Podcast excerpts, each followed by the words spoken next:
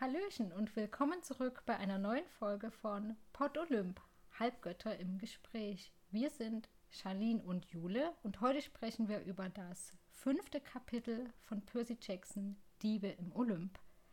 Und das fünfte Kapitel trägt den wunderbaren Titel Ich spiele Binokel mit einem Pferd. Hallo. Hallo. Das erste, was ich schon wieder sagen kann, ist dieser Titel. Aber jedes Mal fangen wir an mit, oh, die Titel sind so toll. Ja. Aber das sind sie halt auch. Aber diesmal war bei mir Binokel. Was ist das? Ja, ich habe auch Ich- erst mal gedacht, kenne ich nicht. Ich musste bei Binokel, ich kann auch völlig falsch jetzt liegen, daran denken, wird so nicht auch diese Brille genannt, die nur aus so einem Glas? Ich habe auch Stimmt. daran gedacht, aber ist das Monokel oder Monokel? Stimmt, Ich weiß nicht, okay. wie man es ausspricht. Ja, Monokel, Monokel, Mo- ja, irgendwie so. Stimmt. Falsches Wort. Aber warte mal, ich habe gerade Monokel gewikipediert und da steht, das Monokel ist eine Sehhilfe bla bla, im Gegensatz zur heute verwendeten Brille in Klammern Binokel. Okay, Also aber steht Binokel auch irgendwie für Brille.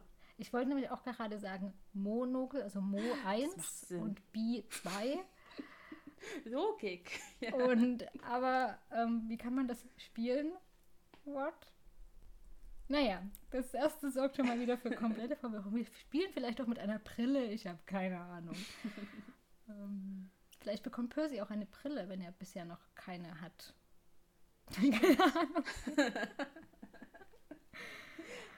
Hast du dich ein bisschen mit Binokel dann beschäftigt? Oder Ich, ähm, erstmal gelesen? Ich habe erst ein bisschen gelesen, weil es ja dann im Verlauf des Kapitels noch vorkommt und ich wollte erst mal warten, ob es vielleicht im Buch erklärt wird, was es ist, bevor ich mich dann schon wieder spoiler, weil die Mhm. Buchtitel spoilern ja an sich schon, wie wir das in der letzten Folge gesagt haben, aber man muss sich ja nicht noch mehr spoilern, als das der Titel schon macht. Ja, das stimmt. Naja, wir können ja mal kurz ansprechen, was überhaupt letztes Mal passiert ist und wie es jetzt weitergeht im Kapitel. Ja, das letzte Kapitel war ja ziemlich aufregend, aber auch tragisch und traurig. Also irgendwie hat es sehr viele Gefühle in mir hervorgerufen. Percy hat ja mit einem Minotaurus gekämpft und ihn getötet. Seine Mutter ist verschwunden und jetzt ist er mit Grover zu einem Bauernhof oder in das Sommerlager gegangen und ja, ist ja irgendwie bewusstlos geworden. Und jetzt wacht er auf. Genau, er wacht auf und ist aber immer noch so ein bisschen in einem Delirium, also so komplett 100% anwesend ist er noch nicht. Es ist auch alles sehr verwirrend, also die ganze Anfangsszene ist sehr verwirrend, weil es eben wechselt zwischen Percy ist wach, Percy dämmert nochmal etwas weg und als er dann zu sich kommt, sieht er wieder dieses Mädchen mit den blonden Locken, was eben im vorherigen Kapitel ganz zum Schluss erwähnt wurde.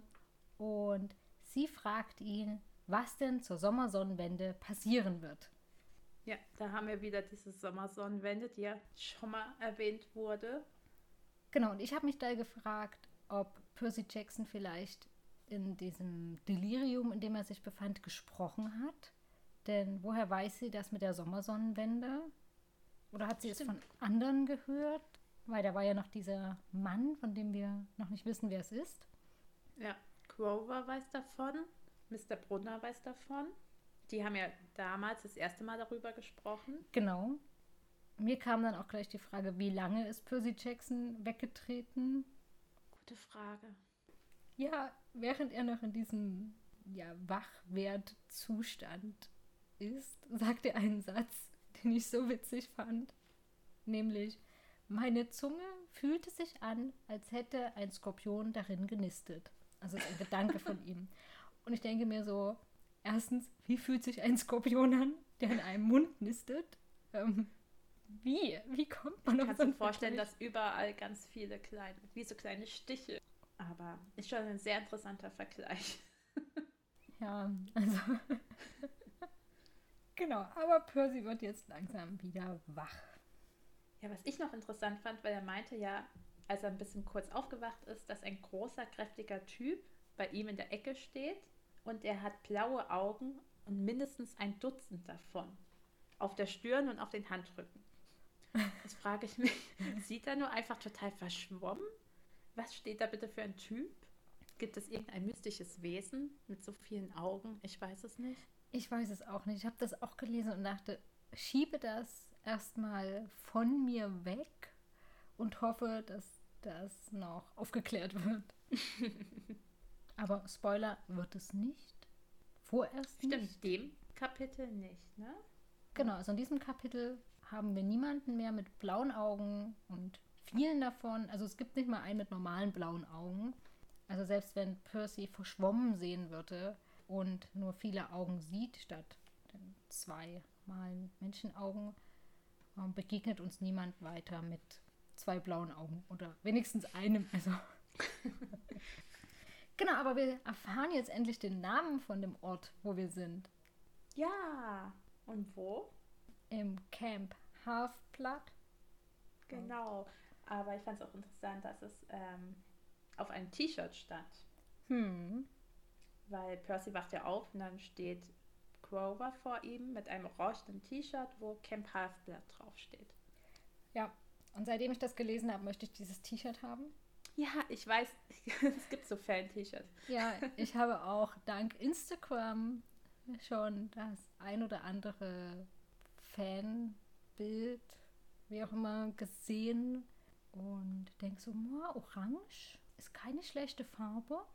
Ich dachte noch gerade, wenn wir uns mal treffen auf einer Messe oder so, brauchen wir ein Foto in diesen T-Shirts. Ja, wenn. Ich finde, das Wort wird schon wenn an dieser Stelle so traurig. Traurig, ja. Ja. Muss man jetzt halt sagen, ja. Weil wir hätten es ja beide nicht weit nach Leipzig. Oder ist für dich Frankfurt eher Beides so zweieinhalb Stunden. Macht keinen Okay. Unterschied. okay? Für mich ist Frankfurt sehr weit weg. Dafür Leipzig sehr nah. Gegrüßt seien alle aus Leipzig. Hallo. Aber auch aus Frankfurt. genau, so, wir sind jetzt im Camp. Und Grover trägt dieses T-Shirt. Und Grover macht etwas, wo ich denke, hä? Was tut er? Denn, ja, was macht Grover als erstes, wenn Percy aufwacht? Sag du es mir. Er schenkt ihm dieses Horn, Ach das so, das. Percy Ja.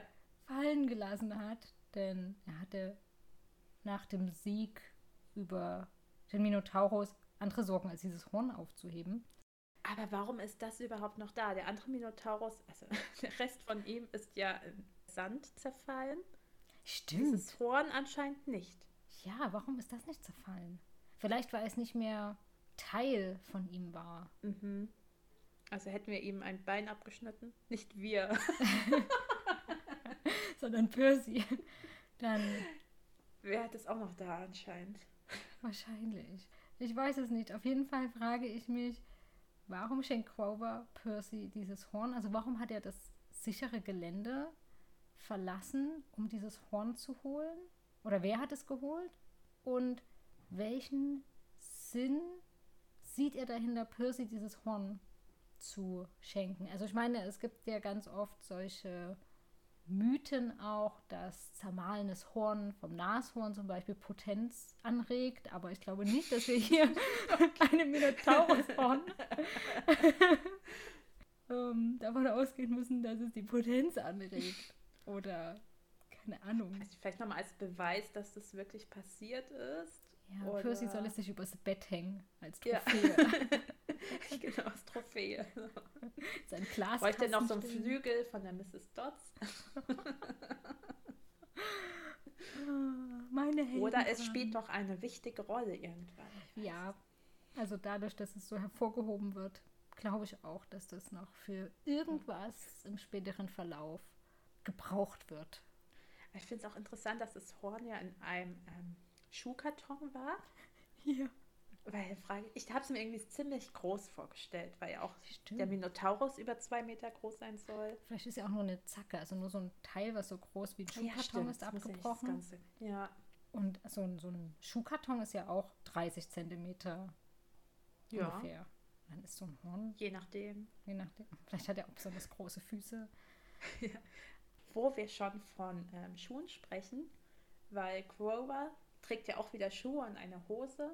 Wir wissen ja jetzt, dass er zur Hälfte eine Ziege ist, kein Esel. Und das fand ich auch ziemlich lustig, dass es dann hieß, dass seine Schuhe mit ähm, Styropor ausgestopft sind, damit er halt darin laufen kann. Waren das nicht sogar Stiefel oder habe ich das nur falsch in Erinnerung? Ich weiß es nicht mehr. Ich dachte einfach Schuhe. Dann habe ich das wahrscheinlich falsch im Kopf. Ich kann es auch falsch im Kopf haben.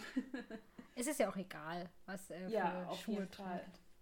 Es ist halt nur komisch, dass er in dem Camp, was ja anscheinend ähm, Schutz für besondere Sachen bietet, weil sonst wäre ja Percy nicht dorthin gelaufen, dass Grover da trotzdem seine Ziegenbeine verstecken muss oder möchte. Vielleicht ist das jetzt auch gewohnt, weil er es immer in der Schule gemacht hat. Hm. Aber ich glaube, für ihn ist es natürlich besser ohne Schuhe und Hose. Ja. Fühlt er sich wahrscheinlich besser. Er hat auf jeden Fall seine Krücken nicht mehr. Also sie werden zumindest nicht erwähnt. Er scheint dort Ach, ganz normal seinen Ziegengang laufen zu können. also er scheint das zumindest nicht verstecken zu müssen. Ja, nachdem Grover dann seinen Schuh verliert, sagt er auch O zum Sticks und interessant war, dann heißt es gleich danach, dass es gedonnert hätte, obwohl es ein ganz klarer Himmel war. Und dann habe ich ein bisschen geschaut, was der Sticks ist, weil wir haben letzte Woche ja schon mal ein bisschen das angeteasert. Ich komme gleich darauf zurück, weil die Styx ist anscheinend weiblich und das ist ein Fluss und das, dieser Fluss stellt die Grenze zum Reich der Lebenden und der Unterwelt, also dem Hades dar. Und Du hattest ja schon mal in der vorigen Folge über den Fährmann Charon gesprochen. Ja. Genau, und er fährt halt über diese Sticks und bringt halt die Toten ins Reich der Unterwelt. Und was auch noch ziemlich interessant war, dass das Wasser des Flusses Styx dem verschiedene Eigenschaften zugesprochen werden. Zum Beispiel Achilles mhm. wurde darin gebadet. Und er war ja dann eigentlich unverletzbar, außer diese eine Stelle, wo seine Mutter Thetis ihn halt gehalten hat, nämlich an der Ferse. Und deswegen ist er da ja verwundbar. Und deswegen heißt die Szene da hinten auch die Achilles-Szene. Genau. Und ja, das ist halt dieser Fluss Styx. Und es werden anscheinend auch sehr heilige Eide darauf geschworen. Ist halt ein sehr wichtiger Fluss in der griechischen Mythologie. Ich gehe auch davon aus, dass wir diesen Fluss noch spätestens im fünften Buch, also im Laufe der ganzen fünf Bücher noch befahren werden. Denke ich auch. Ist schon sehr wichtig, ja. Ja, denn ich kann mir diese fünf Bände nicht vorstellen, ohne dass wir Hades begegnen. Und um zu Hades zu kommen, müssen wir ja über diesen Fluss. ich würde ihn schon gerne besuchen. Was, Hades? Ja, ja also in den Büchern. Ja, Hades ist auch so der Gott, auf den ich mich, glaube ich, am meisten freuen würde, ihm in den Büchern zu begegnen. Die anderen finde ich gar nicht so spannend. Zeus ist mir zu macho-mäßig. Die anderen sind zwar auch ganz interessant, aber so Hades. Hades ist schon irgendwie cool. Ich stelle mir halt auch mal so lustig vor, wegen den Herkules-Filmen. Ja. Mit dieser blauen Flamme auf dem genau. Kopf. Und ja, Hades hat es auch nicht immer leicht, glaube ich. Nee, das ist auch ganz allein da unten. Ja, der Arme. ja, ah, ich denke, früher oder später werden wir ihm begegnen. Aber warum hat das gedonnert, als Grover das ausgesprochen hat? Das habe ich mich auch gefragt. Donner ist Zeus. Ist das so wie, also bei Grover wenn er das sagt, was zur Styx, das klingt wie so ein Fluch, so wie was zur Hölle. Mhm. Und dass ihn dann ähm, Zeus darauf aufmerksam machen möchte, hey, hier wird nicht geflucht. Wie so ein Elternteil. Oh, ja. ein, ein, Euro in die Schimpfkasse. Aber es ist mir ähm, öfter in den Kapitel aufgefallen, dass es anscheinend immer mal gedonnert hat, wenn ein Göttername genannt wird. Also ich okay. denke schon, dass das noch irgendeine Rolle spielt. Wieder dieses ja. Wetterphänomen. Ja. ja. Okay, da bin ich gespannt und hoffe, dass da noch Aufklärung kommt in den kommenden Kapiteln, Büchern. Ja, genau. Und dann geht es weiter. Ich habe gerade auch noch mal ins Buch geschaut. Percy ist tatsächlich zwei Tage weggetreten. weil wir ja nicht wussten, wie lange er sich in diesem Delirium befindet.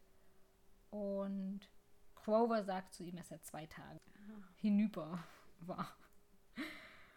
Ja, und Percy soll wieder zu Kräften kommen und hat neben seiner Liege, auf der er liegt,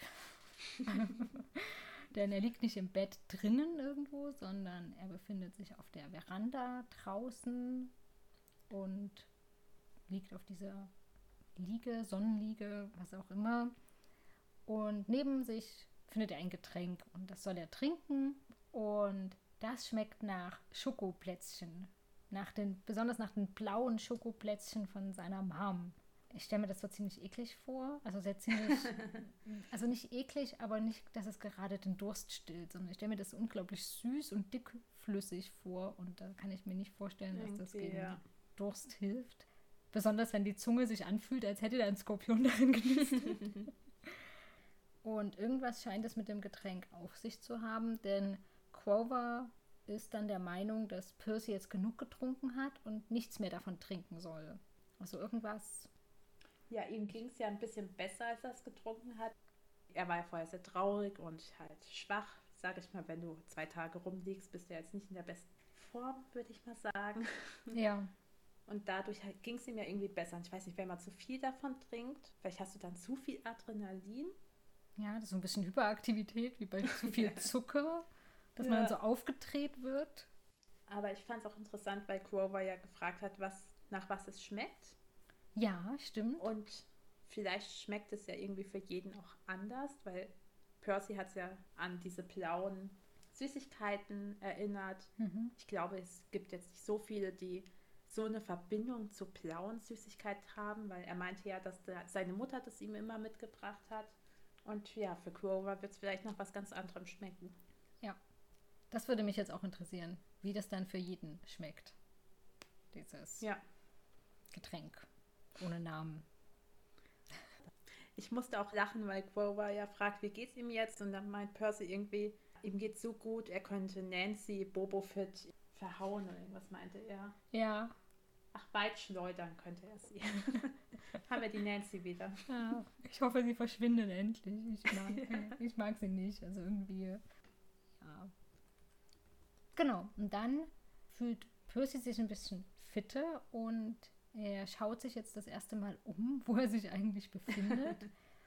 Denn es scheint ja jetzt auch taghell zu sein. Man erkennt jetzt auch die Umgebung besser als im Dunkeln und im Regen. Das war ja die Situation, in der er angekommen ist. Deswegen hat man ja auch nicht viel gesehen. Und das Camp wird mit vielen griechischen Gebäuden beschrieben. Also so ein Amphitheater, Trainingsplätze, dann diese ganzen Häuser, die sich dort befinden und eben alles so griechisch angehaucht. Und irgendwie fand ich das einerseits ziemlich cool und gleichzeitig sehr bizarr, wie das ähm, klingt so auf Long Island in den USA, so ein griechisches Camp. Ja, es klingt auch, als ob es echt groß wäre. Kanus sind die gefahren, auf Pferden geritten, Bogenschießen. Ja. Also ich stelle mir das echt, echt groß vor. Und ich meine, die sind ja einfach mit dem Auto auch dahin gefahren. Also es ist jetzt nicht super versteckt. Eben, und Long Island ist ja jetzt auch nicht so dieses Riesending. Ja. Und ich glaube auch, dass Long Island 2005, als die Bücher erschienen sind, noch gar nicht so mit diesen Promi-Villen zugetackert war, sondern dass da vielleicht auch ein bisschen mehr Natur war und überhaupt Platz für so ein Camp. Weiß ich nicht. Aber Long Island ist erstmal nicht so groß, dass dort Platz für so riesige Gelände und Camps sind. Mhm. Es hieß ja auch, dass da diese Grenze ist, die auch nicht der Minotaurus passieren konnte. Also ist es vielleicht so wie bei Hogwarts, wir sind wieder bei Harry Potter, dass das halt unsichtbar ist für welche, die es nicht sehen sollen. Das kann das auch könnte sein. ich mir vorstellen. Das ist auch möglich, dass dann da so ein relativ großes Gebiet abgegrenzt ist. Dafür. Ja. Hm. Es klang richtig cool, finde ich. Also ich wäre da gern gewesen. Ja, also cool auf jeden Fall. Besonders ähm, auch sehr idyll idyllisch. Okay, idyllisch. Wunderschön, paradiesisch. Genau. Und dann begegnen uns drei Personen. Einmal Mr. D, ein Cherub. Also Percy beschreibt ihn als Cherub. Hast du Cherub gegoogelt? Ja. du? Bist du auch bei diesen dicken Engeln rausgekommen? Ja, diese, die man halt auch von so Bildern kennt. Irgendwie diese dicken Babyengel. Genau, es sind diese, ein Cherub sind diese dicken Babyengel, die man von so verschiedenen Renaissance-Gemälden kennt. Ja. Ich finde, die wirken immer sehr kitschig. Ja. Weil es gibt ja auch irgendwie so kleine Figuren halt, die man sich hinstellt. Richtig, richtig. Genau. Genau, auf jeden Fall dieser Mr. D ist Leiter des Camps. Der dicke kleine Engel ist Leiter des Camps. ja, er wird ja mit so schwarzen Locken beschrieben. Ja. Aber hat er nicht blaue Augen? Nee, oh, wässrige Augen. Wässrige Augen. Blaue Augen, okay. wässrige Augen ist alles das Gleiche. Ja. Genau, dann lernen wir Annabeth Chase kennen. Ihr erster Kommentar, den wir von ihr hören, ist: Du sapperst im Schlaf. Danke, das ist genau das, was ein Zwölfjähriger hören möchte. Ja. Von so einem hübschen Mädchen, weil er meinte ja, so sieht eine Kalifornierin aus. Hat ja. Surfer-Look, blonde Locken, graue Augen. Ja. Ja. Ich muss sagen, ich habe sie mir immer mit braunen Haaren vorgestellt. Ich glaube, sie hat im Film braune Haare. Das kann echt sein. Ich war echt überrascht, als ich gelesen habe, dass sie blonde Locken hat. Weil für mich hat sie irgendwie braune Haare. Nein, aber sie ist blond. Genau, und dann begegnet uns noch Chiron. Ja, Mr. Brunner ist wieder da. Genau, also Chiron Brunner, wie Percy ihn liebevoll die folgenden Seiten nennt. Denn für ihn ist es Mr. Brunner und nicht Chiron. Und diese drei spielen Binokel. Ja, dieses Spiel. Das sind wir jetzt wieder. ein Spiel. Es stellt sich erstmal heraus, es ist ein Kartenspiel. Ja, ich habe es gegoogelt. Keine Ahnung. Ähm, ja, es, man spielt es mit dem Skatblatt, aber mit dem französischen Skatblatt, wenn ich das richtig gesehen habe. Ich habe es anders. Ja? Okay, bitte erkläre, wenn du Binokel Ich kann es nicht erklären. Ich kann dieses Spiel nicht erklären. Ich habe nur gesehen, dass es nämlich mit diesem württembergischen Blatt gespielt wird, das nämlich aus Eichel, Blatt, Herz und Schellen besteht. Und nicht aus Pi, Karo. Ja, also das typische Skatblatt. Dann. Ist es das Skatblatt? Ja, also wenn Schelle dabei ist, dann Skat. Echt mit dieser Eiche? Ach so, was, ich habe Eiche, Schell, Herz Skat. und jetzt habe ich das dritte, vierte, was habe ich denn noch vergessen? Grün. Grün, Herz. Na, es gibt, ich weiß nicht, kannst du Skat spielen? Nein. Man hat Shell, Grün, Herz, Eiche. Vom niedrigsten zum höchsten. Ja, grün könnte ja dieses Blatt sein. Achso, ja, Blatt. Bei uns hieß das früher mal grün. Entschuldigung. Ich habe nämlich, ich kannte diese Karten gar nicht, bevor ich hier ah. nach Bayern gekommen bin. Und wir auch ein Spiel gespielt haben mit diesen Karten, habe ich die das erste Mal gesehen. Ja, das ist das klassische, ich habe es selbst gerade ähm, gegoogelt, das klassische Skatblatt mit so. Shell, Grün oder halt Platt. Bei uns hieß das immer Grün, Herz und Eiche. Ja, jetzt wird ja. mir bei Skat werden mir aber diese anderen angezeigt. Diese ganz normalen mit Bauer und König. Nein, das ist ja das französische Blatt. Damit Skat zu genau. spielen, das ist, ähm, also wenn du in Sachsen damit Skat spielen wollen würdest, würdest du ausgewiesen werden. Ähm Nein, also Skat spielt, also ich kenne Skat nur mit dem baden-württembergischen Platt, mit dem Wahrscheinlich ist es regional auch immer wieder ich glaube Auch. Ich glaube, wir verwirren gerade unsere ZuhörerInnen ja, tut nur. uns leid. Wir, wir haben also keine Ahnung von Kartenspielen. Und dieses und, Spiel habe ich auch nicht verstanden. Und Binokel ist ein ähm, Kartenspiel, was die drei da spielen. Aber Annabeth scheint ja auch nicht so richtig Bock auf das Spiel zu haben. Ja, Denn, aber ich finde es nämlich interessant, dass es wirklich aus dem deutschen Raum kommt. Stimmt, das, das haben wir noch gar nicht gesagt. Genau. Ja. ja. Aber ich kenne es trotzdem nicht. Vielleicht kennt ihr es ja. und könnte es uns erklären, aber sorry, wir nicht. genau, auf jeden Fall kommt Percy zu dieser Runde dazu und Annabeth wird irgendwie indirekt weggeschickt, habe ich das Gefühl, denn ihr wird gesagt, sie soll Percy sein Haus zeigen oder seinen Platz und zwar das Haus 11. Hütte. Hütte. Hütte. Oh, ich habe Haus Hütte. Alles das gleiche. Und Annabeth läuft los, lustigerweise, ohne auf Percy zu warten. Und Percy macht aber auch nicht so die Anstalten, ihr zu folgen. Nee. das fand ich ziemlich verwirrend, diesen Moment, denn sie rennt einfach los und Percy bleibt stehen. Obwohl vorher gesagt wird, Annabeth, zeig Percy bitte Haus 11, Hütte 11. Und ja, oder halt auch nicht. Ja, ich glaube, er wollte jetzt erstmal auch mit Mr. Brunner reden. Er weiß ja immer noch nicht, was hier überhaupt abgeht. Und ja, er setzt sich ja dazu und soll ein bisschen mitspielen, aber ich glaube, er kennt das Spiel auch nicht wirklich. Richtig. Deswegen muss Grover spielen. Ja, der Grover, der wirkt ja auch die ganze Zeit ziemlich ängstlich. Hm. In Hinblick auf Mr. D, den Campleiter. Ja, dazu habe ich dann im späteren noch ähm, etwas zu sagen, was ich mir als Theorie aufgeschrieben habe, bevor ich weitergelesen ah, okay, habe. Okay. Ja. Bin gespannt. Und auf jeden Fall wird erst einmal erzählt, also Chiron Brunner erzählt, dass er extra an Percys Schule gekommen ist, um sich Percy anzusehen. Und da kommt wieder die Frage, was macht denn Percy so besonders, dass eben auch Chiron Brunner extra dorthin kommt, an diese Schule, um sich den Jungen anzusehen. Ich habe mich auch gefragt, weil es heißt ja, dass Grover auch auf der Schule wäre, weil er halt Percy ein bisschen beobachten sollte. Ja. Oder war Grover einfach auf der Schule, hat alle Kinder beobachtet und Percy ist halt irgendwie herausgestochen. Stimmt, das wird ja auch nicht so richtig aufgeklärt, wie die zwei sich das erste Mal begegnen.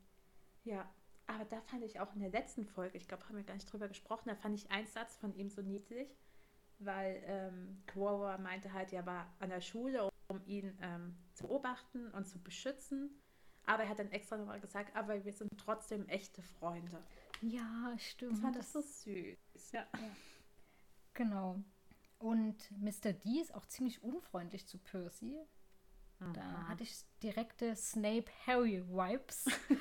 ähm, denn Percy lernt ihn ja gerade erst kennen. Er kann also noch nichts getan haben, was Mr. D irgendwie verstimmen könnte.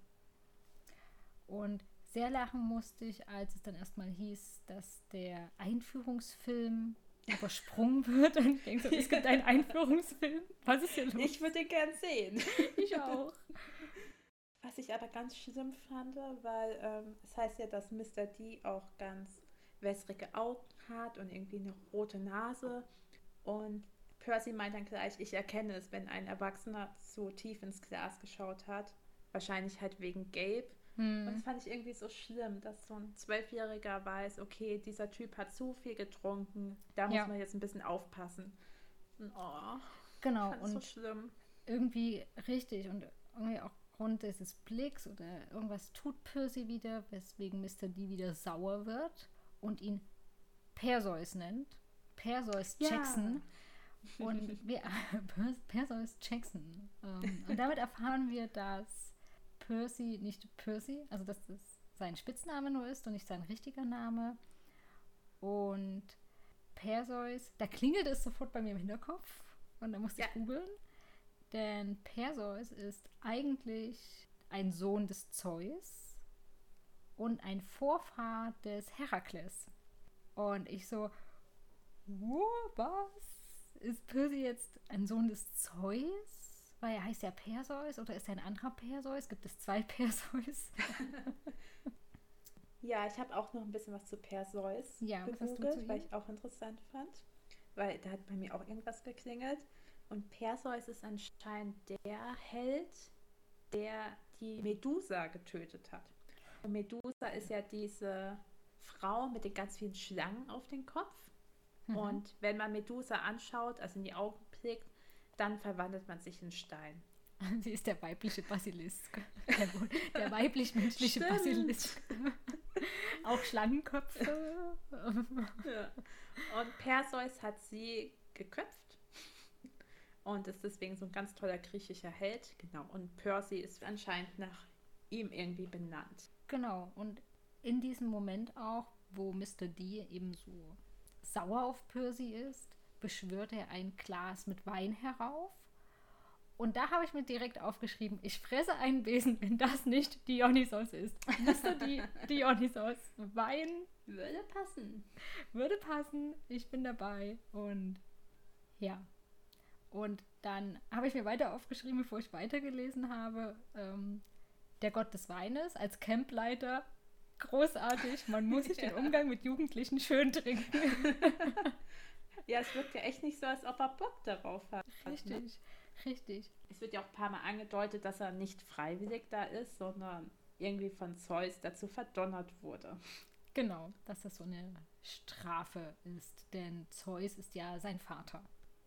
Mr. D, Dionysos, Wein und er wird dann aber von Chiron darauf hingewiesen, dass er Alkoholverbot hat im Camp. Und deswegen verwandelt er dieses Weinglas in eine Cola-Dose. Cola Light, Entschuldigung. Es war Cola Light. Cola Light, ja. Was ich auch lustig fand bei der Cola-Dose, dass Grover die ja, also den Mr. D fragt, ob er die noch haben möchte, die leere Dose. Und der Mr. D so, nee. Und Grover hat sie dann gegessen. Ja, da habe ich mich auch gefragt, warum, weil das ist ja Aluminium. Ziegen essen Müll, keine Ahnung. Ich habe es auch nicht verstanden, aber ähm, es ist schon witzig, dass Dionysos da eben bestraft wurde und in diesem Camp mit Jugendlichen arbeiten muss. und es sind, glaube ich, noch ein paar Jährchen, die er absitzen muss in diesem Camp. Klingt so, ja. Ja.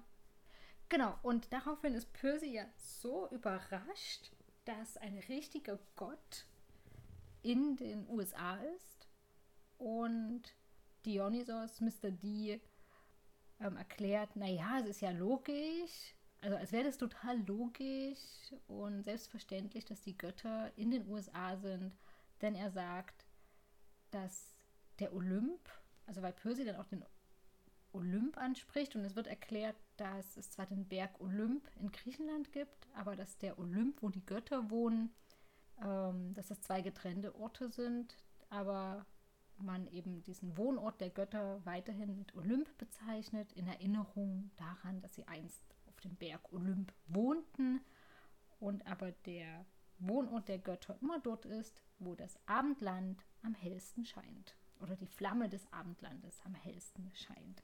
Hast du dazu was rausgesucht? Ja, im Englischen heißt es Western Civilization. Und ich habe ja ein bisschen danach gegoogelt und so die westliche Kultur ist halt das ganze Erbe von den ganzen sozialen Normen, den Werten, den Glaubenssystemen, politischen Systemen. Und ja, das ist ja immer so ein bisschen gewandert, weil ja auch in Amerika sieht man ja auch griechische Einflüsse in der Architektur, in der Kunst.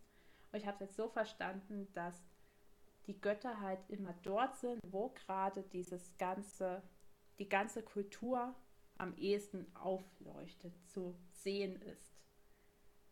Okay, ich habe das ein ganz kleines bisschen anders verstanden. Äh, ich habe das so verstanden, dass die griechischen Götter immer genau dort sind, wo eben die, der Fortschritt und die Macht gerade am höchsten sind. Also er beschreibt ja, dass sie gewandert sind, erst dann ins Römische Reich, dann sind sie nach Zentraleuropa, dann sind sie nach England gewandert und schließlich in die USA. Und das ist ja historisch die Route, wie Wirtschaftsmacht auch und überhaupt Fortschritt wandert oder gewandert ist. So habe ich das verstanden. Rick Riordan, der Autor, ähm, um mal wieder zu erwähnen, ähm, gemacht hat, könnte ich mir vorstellen, um eine Erklärung zu finden, warum die Götter und all das jetzt in den USA spielt. Er hat ja mit Percy das Setting USA gewählt und jetzt musste er irgendwie diese ganzen Götter vom griechischen Olymp oder überhaupt von Griechenland in die USA transportieren. Und mit dieser Erklärung gelingt ihm das ja ziemlich gut. Ja, ja, irgendwie musste er es ja erklären. Aber genau, ich habe es irgendwie so verstanden, dass die Götter da sind, wo gerade der Glaube am stärksten ist, aber das passt auch nicht in den USA. Ja, denn die USA ist ja glaubenstechnisch zwar christlich ausgerichtet oder hat aber gleichzeitig ja durch die vielen Einwanderungen aus allen Teilen der Welt ja sämtliche Glaubensrichtungen, ja auch verschiedene christliche Strömungen, die es sonst gar nicht so verbreitet gibt oder auch verschiedene Sekten, ich weiß gar nicht, ob man das so nennt, die Amish und Scientology und all das ist ja dort viel größer als in anderen Teilen der Welt. Also die sind, was so verschiedene Glaubensströmungen betrifft, viel, viel breiter gefächert als der Rest. Deswegen glaube ich nicht, dass. Oder vielleicht gerade deswegen, dass die Götter sagen, die griechischen Götter, wir müssen jetzt dorthin, wir müssen das Ganze retten. Und wir müssen unseren griechischen Glauben ja, verteilen. Nee, keine Ahnung, ich habe keine Ahnung wie. Genau. Wir wissen jetzt, warum die Götter in den USA sind, also die griechischen Götter. Witzig war auch, dass Percy hier von Brunner noch einmal erklärt bekommt, dass es nicht Gott gibt, sondern die Götter gibt. Dass es da einen großen Unterschied gibt zwischen Gott, dem allmächtigen Schaffer, Schöpfer, wie auch immer, und den griechischen Göttern. Dass die griechischen Götter, also die Götter, die diese einzelnen Aufgaben haben, Wetterphänomene, Wein, Jagd und was es da nicht alles gibt für Aufgabenteilung, dass die weit unter dem großen Schöpfer stehen. Ja, ich fand es auch interessant, dass er nicht verneint hat, dass es Gott gibt, sondern darauf hat er gar nicht so richtig geantwortet, finde ich. Mhm. Sondern er hat halt gesagt, diese Götter, diese griechischen Götter gibt es, aber Gott als Singular ist nochmal eine andere Sache. Genau, dass das ein ganz anderes Thema ist, was genau. da angeschnitten wird. Und dass es darum hier nicht geht, sondern um die Existenz der griechischen Götter.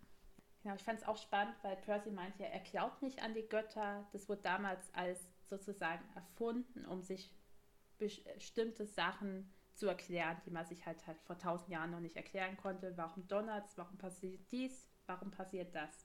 Und ich fand es dann spannend, dass Mr. D und Chiron dann gesagt haben, ja, aber in 2000 Jahren wird man auch sagen, dass zur heutigen Zeit das als Mumpitz war, was wir geglaubt haben und gedacht haben, weil die Wissenschaft ja immer so weitergeht und das ist irgendwie kein Grund, dass es die Götter nicht gibt, dass man sich heutzutage Sachen erklären kann. Ja, also sie entkräften damit Percys Argument, dass die Wissenschaft die Religion ablösen kann oder die Götter ablösen kann. Und damit muss sich Percy vorerst zufrieden geben. Genau. Um auch noch mal ganz kurz, weil ich gerade daran denke, auf Grover einzugehen, warum er so ängstlich vor Mr. D ist, das liegt daran, dass die Satyren ja das Fußvolk des Dionysos sind und er sozusagen Dionysos unterworfen ist und ihm gehorchen muss. Das wusste ich auch nicht, ja. Und deswegen kann es halt sein, dass er so eine gewisse Ehrfurcht vor Mr. D hat. Und die beiden verlassen ja dann auch das Spiel. Die spielen ja nebenbei immer noch Binokel. ja, stimmt. Wir dürfen nicht vergessen, dass sie eigentlich nur dieses komische Kartenspiel spielen. Um, ähm, und sie verlassen dann die Runde und gehen in die Hütte. Und Percy hat die Befürchtung, dass Grover richtig Ärger bekommt. Percy und Chiron sind jetzt noch zu zweit auf dieser Veranda, Terrasse vor diesem Haupthaus und Percy fragt Chiron eben, wer er ist. Also über sich selbst. Also Percy weiß nicht, wer er selbst ist und warum diese ganze Aufregung um ihn geschieht. Und da fand ich sehr interessant, dass Chiron sagt, das wissen wir auch nicht.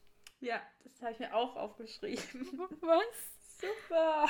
Sie wollen Percy die ganze Zeit bei sich haben und suchen ihn und holen ihn zum Camp, aber ja, wir wissen auch nicht, wer du bist. Ja, und es ist jetzt auch nicht so, dass Percy irgendwas vorher vollbracht hat, was irgendwie ja darauf schließen lässt, dass wir ihm irgendwelche Besonderheiten zuschreiben können. Also klar, wir hatten in seiner Schulzeit diese ganzen seltsamen Vorkommnisse, aber das waren ja meistens eher Zufälle, dass, wie zum Beispiel diese Kanone, die er auf den Schulbus angefeuert hat, das klang ja eher wie ein Unfall.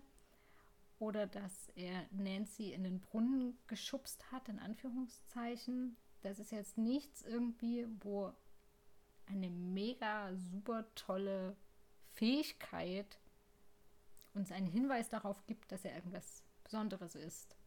Oder etwas, ja, weiß ich nicht. Also. Ja, stimmt. Es sind wirklich einfach eher Zufälle. Er hat jetzt nicht selbst super Tolles vollbracht.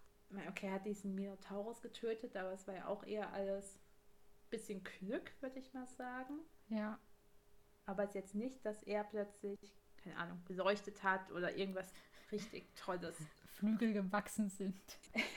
ja, aber genau, er hat nichts so vollbracht, wo man dachte, oh wow, an ihm ist irgendwas total Besonderes. Ja, und trotzdem sagt Chiron, dass das alles von großer Bedeutung ist, was hier passiert. Und ich denke mir so, okay, aber was? was ist hier ja, los? Irgendwas mit der Sommersonnenwende, denke ich immer noch. Genau, also wir müssen echt wahrscheinlich auf die Sommersonnenwende warten, bis wir herausfinden, wer Percy ist. Wir haben jetzt unseren ersten Gott hier kennengelernt, den Dionysos. Und erst dachte ich, der hat ja so gar nichts Göttliches an ihm. Ich meine, er wird als kleiner dicker Mann Engel. beschrieben. ja, kleiner dicker Engel. beschrieben mit einem Tiger-Hawaii-Hemd und wässrigen Augen. Und ja, er wirkt schon sehr, als ob er öfter mal ins Glas schaut. Er ist Gott des Weines. Wenn ich er wäre, ja. dann. Wenn ich an einen griechischen Gott denke, dann denkt man ja oft so an so hübsche, große Männer. Mit Sixpack. Und, ja, an diese Statuen halt, dann kommt er, so der kleine, dicke Eck. Ja. Ja, aber er zeigt Percy ja doch nochmal, was er für eine Macht hat, weil Percy meint auch, sie sind ein Gott und er so, ja. Und er, ich sag mal, er zaubert Percy Bilder und Visionen in seinen Kopf. Also Percy sieht plötzlich Menschen, die sterben, die von Weinranken erwürgt werden oder die sich in Delfine verwandeln. Ja, das mit den Delfinen ja. habe ich auch nicht ganz ja. verstanden. Muss ich mal gucken, ob Dionysos irgendwas mit Delfinen gemacht hat. Aber ja, also Mr. D zeigt Percy dann, dass er auch anders kann, dass er auch ziemlich böse sein kann. Und man weiß ja durch diese ganzen Heldensagen und griechischen Geschichten, was Götter alles für Mist machen. Ich sag nur die Frau von Minos. Passiv mit ihrem Stier, genau. Also, ich glaube, wir werden öfter noch mal erfahren, was die Götter alles so gemacht haben. Ja. Und er hat doch eine Macht, auch wenn man es ihm nicht gleich ansieht. Ja, da bin ich auch gespannt, was noch kommt. Denn Percy wird ja wahrscheinlich das Camp so schnell nicht verlassen wenn er dort sicher ist.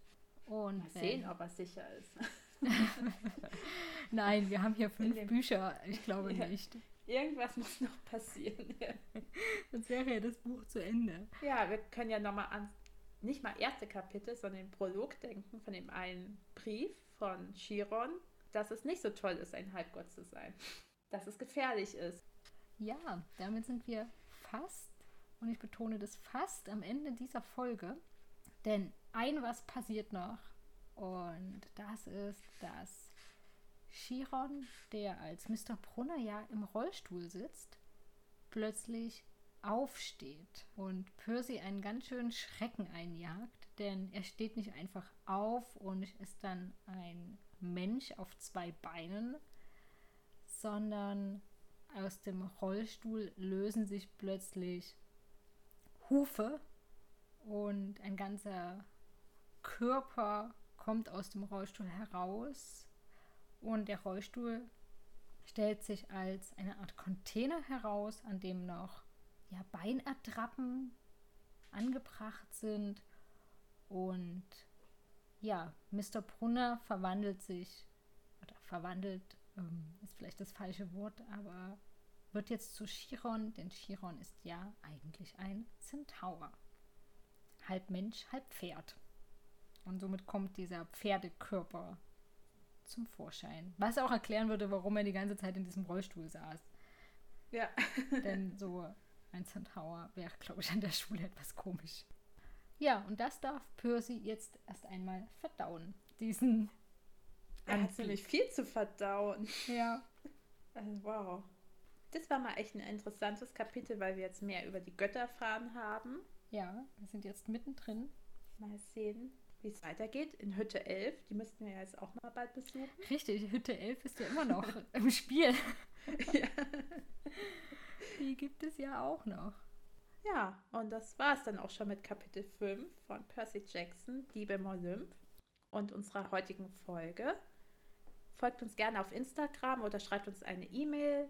Ihr findet die Infos im Infokasten. Und dort erfahrt ihr mehr über neue Folgen, Hintergrundinformationen und noch einiges mehr. Und wie es in der Welt der Halbgötter und bei Percy Jackson heißt, möge Zeus mit euch sein.